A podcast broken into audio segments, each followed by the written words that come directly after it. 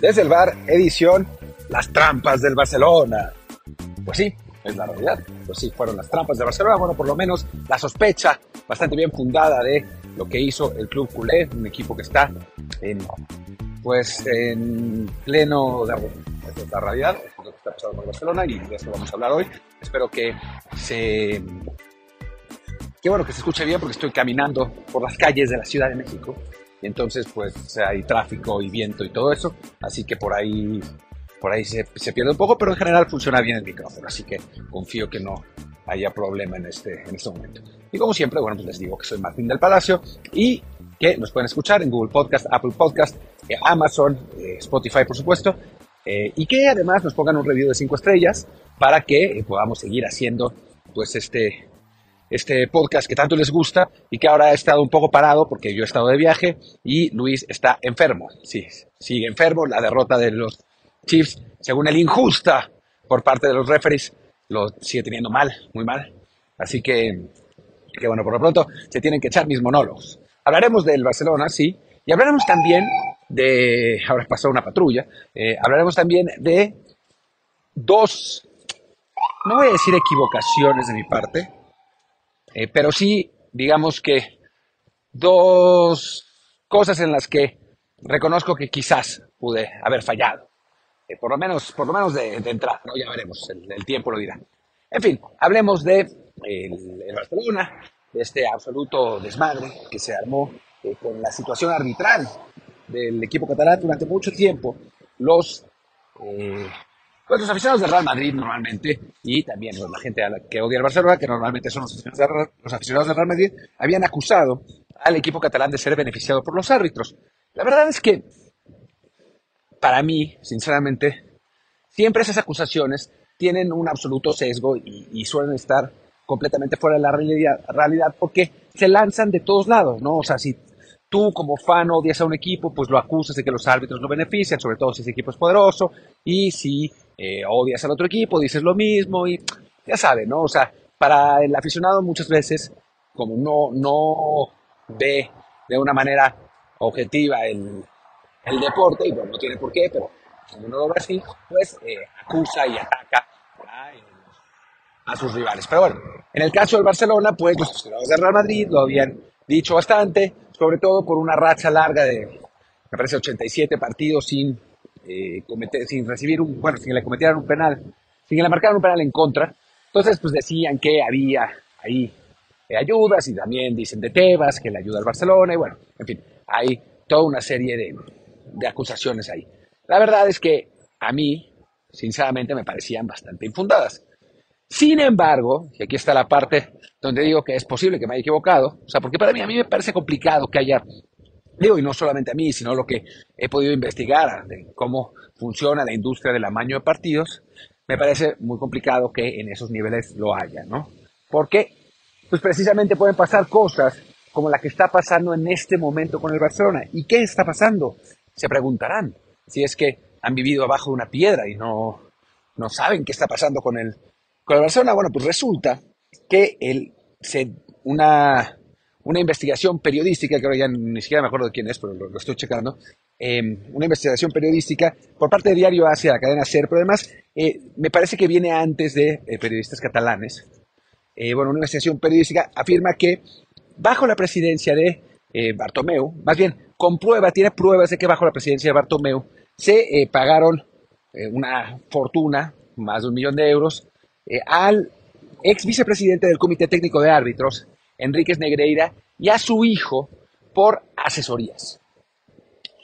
El problema, o sea, obviamente tiene lógica que un equipo pague, y, pasa en la NFL, por ejemplo, muchísimo, ¿no? En la NFL van referís al, a los eh, campos de entrenamiento de los jugadores, de los jugadores de los equipos, para, eh, pues, decirles de las reglas y y, comentarles cómo va a estar la cosa, etcétera, ¿no? Entonces no es anormal. Lo que es anormal es que se le pague, perdón, a la empresa del vicepresidente del comité técnico. ¿Por qué? Pues porque él es el encargado de designar a los árbitros que van a pitarle al equipo en cuestión. Y pues, digamos que si uno es absolutamente inocente, esto se presta a sospechas.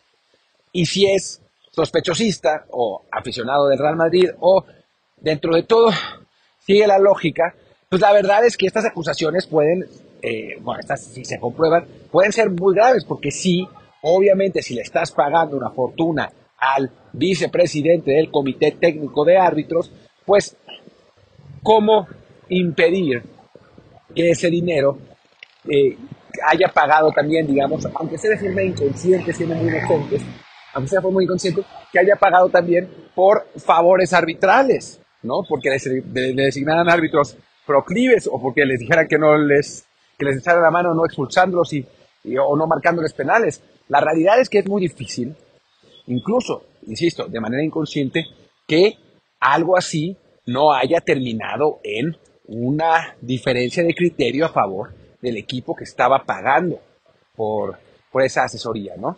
Y por supuesto, es algo que debe ser investigado inmediatamente. Y debe ser investigado inmediatamente porque además, de acuerdo con eh, la información, aunque no hay evidencias de los pagos, en este caso, o sea, hay evidencias de los pagos durante Josep María Barcelona. Donde no hay evidencias de los pagos es en que el Barcelona ha estado utilizando esta empresa por los últimos 20 años. Es decir, no es nada más ahorita, viene desde más atrás, desde las épocas de la Porta, las primeras, desde Pep Guardiola cuando dirigía, no es que Pep haya pagado, pero en esa época, eh, cuando Sandro Rosell, eh, toda este, digamos, entramado de presidentes del, del Barça habría estado pagando por esas asesorías por decirlo de algún modo. Y la realidad es esa. O sea, no se puede ser, digo, incluso yo, que por default pienso que el, el fútbol se maneja de una manera menos obviamente corrupta que lo, como, que lo que dicen los aficionados, que creen que pues todos son robos y, y, que cualquier decisión que vaya en contra de su equipo es porque, porque pagaron. Incluso para los que pensamos así, esto es un o sea, no, no, es inadmisible, pues, o sea, es, es, es ridículo, ¿no? Es, está al nivel, para mí, del calchópoli, del, no sé si al nivel, porque para eso tendrían que eh, haber llamadas y tendría que haber correspondencia donde se comprobara que ese dinero se utilizó para influenciar las designaciones arbitrales a favor de, a favor de Barcelona, pero aún así es un problema ético gigantesco, ¿no? Es un problema ético brutal. Y, la realidad es que para el Barça la situación se tendría que poner por orden día. Y no se tendría porque pues, sabiendo cómo es España, sabiendo los, los beneficios que tienen los clubes grandes en este caso, pues difícilmente les va a pasar algo. O sea, yo creo que, que, que no va a pasar. O sea, decían que, ahí, que, que podían descender administrativamente. Y yo la verdad es que lo veo complicado. En Italia ese tipo de cosas pasan más porque hay una instancia jurídica que eh, decide fuera de la federación. En España no es el caso, de la federación, perdón, de la liga. En España no es el caso, es la liga la que va a decidir los castigos y por más que digan que Tebas odia al Barcelona, pues, o que está con el Barcelona, depende quién diga qué. Pero bueno, antes decía que Tebas estaba con el Barcelona y ahora dicen que, que Tebas está contra el Barcelona porque eh, lo obliga a cumplir con el fair play financiero. Pero bueno, por más que sea así, Tebas sabe que sin el Barcelona la liga, el poco prestigio que le queda a la liga española, comparada con la Premier, pues se va a ir al carajo. Así que, que pues yo dudo mucho que haya un castigo brutal. Quizás les quiten la posibilidad de calificar a la próxima Champions, lo que sería catastrófico para el Barça. Ya sabemos que está en una situación económica muy complicada, eh, después de haber accionado todas sus famosas palancas, necesitaba tener una buena actuación en, la, en esta Champions y además calificar obviamente a la siguiente Champions. Eh, lo primero no pasó, el, Barcelona quedó eliminado, ya sabemos, en primera ronda. Lo segundo pasará porque va dominando por completo la liga el equipo catalán, pero pues podrían venir esas sanciones, ¿no? O sea, en, una liga normal, por lo menos le quitarían 30 puntos al Barça o algo así, lo que sería suficiente para sacarlos de los lugares de Champions. Pero bueno, es España, así que pues quién sabe si eso vaya a pasar realmente. Lo que sí es que esto pone totalmente en entredicho la honestidad, uno, al fútbol español, que de por sí tiene sus cosas, no al nivel tan alto, pero sí sabemos que durante muchos años se intercambiaron maletines entre clubes que no se jugaban nada y clubes que estaban cerca de descender para que eh, los que no se jugaban nada ayudaran a los que estaban en descenso, ya sea ganando sus partidos o perdiéndolos. Eh, ha pasado mucho en el fútbol español, sabemos que hubo una investigación también por amaño de partidos que, en contra de Zaragoza, porque Javier Aguirre estaba ahí, al final todos fueron absueltos, pero pues de una manera también medio rara. Entonces en España pasan cosas, ¿no? En el fútbol español. A este nivel, tan flagrante, y con esa, pues ese, ese tamaño, con un equipo de los equipos grandes de España, pues no había pasado jamás. O sea, por lo menos no, no había habido pruebas. Y sí me parece que es algo muy grave y algo que se tiene que, que bueno, que se tendría que castigar, ¿no? Para que no quede simplemente en el, en anecdotario. Castigar e investigar, porque yo creo que además van a empezar a salir ahora nuevas, eh, nuevas evidencias. Me parece que va a haber nuevas, por lo menos declaraciones, nuevos, nuevas explicaciones. O sea, no creo que esto se vaya a quedar aquí. Así. Y eso, pues sí, se va a ser grave para el Barcelona. Y ojalá, ojalá que salgan cosas nuevas y ojalá que se hasta, hasta el fondo del asunto, ¿no? No porque yo odio al Barcelona, como me decían cuando, cuando, les, cuando afirmaba que, que, el equipo no iba a poder fichar, ¿no? Yo creía, decían que yo los odiaba y que por eso, eh, por eso no confiaba en, en, la corta y en las palancas. Y después cuando me reí de, que, de sus palancas y que estaban eh, hipotecando el, los, los, bueno, los activos del club, decían que no, que era una, un círculo virtuoso. No odio a Barcelona, pero creo que en un caso así, si hubiera sido el Real Madrid, lo mismo, que tendría que investigarse a fondo, a fondo, a fondo, y que salga todo, y que se castiguen los responsables, y que si el responsable es el club, se castigue también, porque no solamente ponen entredicho al fútbol español y al Barcelona, sino al fútbol en general, ¿no? ¿Cómo confiar en un deporte que está manchado eh, de, esta, de, una manera así? Y que sí, que se llegue al fondo del asunto. Porque además ya están empezando a salir versiones, por ejemplo, que dicen que el hijo de este Negreira, ya no me acuerdo, lo dijo un examen, ya no me acuerdo cuál, que dijo, bueno, yo solo puedo decir, eh, me puedo lavar las manos por mí, pero no por los demás. Bueno, que el hijo de este, eh, Martín, de este Negreira, Martín Negreira, no me acuerdo, eh, era el que llevaba a los partidos a los árbitros importantes en su coche. Entonces, bueno, se imaginarán el, el nivel de conflicto de interés, de, de, de sospechosismo y de, de cosas nefastas que, bueno, que se, que se pueden inferir por este tipo de, situaciones, ¿no? Y la verdad es que, pues algo tiene que pasar, algo tiene que pasar y se tiene que castigar. Así que, digamos que no estoy todavía dispuesto a aceptar una culpa diciendo que yo pensaba que el fútbol estaba más limpio de lo que estaba eh, y que no se arreglaban partidos en, en instancias tan grandes, pero sí me han abierto un espacio de duda donde no la tenía. Esa es, esa es la realidad y bueno, pues ojalá que, que se llegue al fondo del asunto. Y lo otro de lo que quería hablar es de el que ahora parece que es el Haaland de la Narvarte. Henry Martín, no, bueno, de Mérida, Yucatán, el Haaland de la Montejo, ¿no? Henry Martín que hizo otro gol que lleva, que ya metió otros dos goles, pero el, el último muy bueno y que lleva ya nueve goles. Y bueno, pues obviamente está pasando por el mejor momento de su carrera. Yo, como ustedes saben, soy un Martín séptico, y no me refiero a mí, sino a Henry Martín. A mí me parece que es un jugador que no, eh, pues que no tiene el físico para eh, jugar a un nivel más alto que el que está y que, eh, que, bueno, que es un futbolista que tiene simplemente un, un techo que está ahí, ¿no? Sea, esa ha sido mi opinión, esa fue mi opinión durante la temporada pasada, esa fue mi, mi opinión antes del Mundial, esa fue mi, mi opinión durante el Mundial, después de haberlo visto contra Polonia, sí, contra había metido un gol, pero tampoco jugó también, en fin.